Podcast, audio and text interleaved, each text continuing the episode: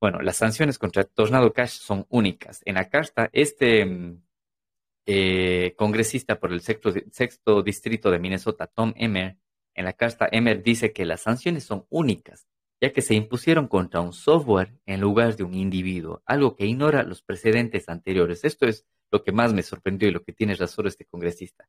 Es la primera vez que se imponen sanciones contra un software en lugar de contra una persona o contra una institución. Imagínense,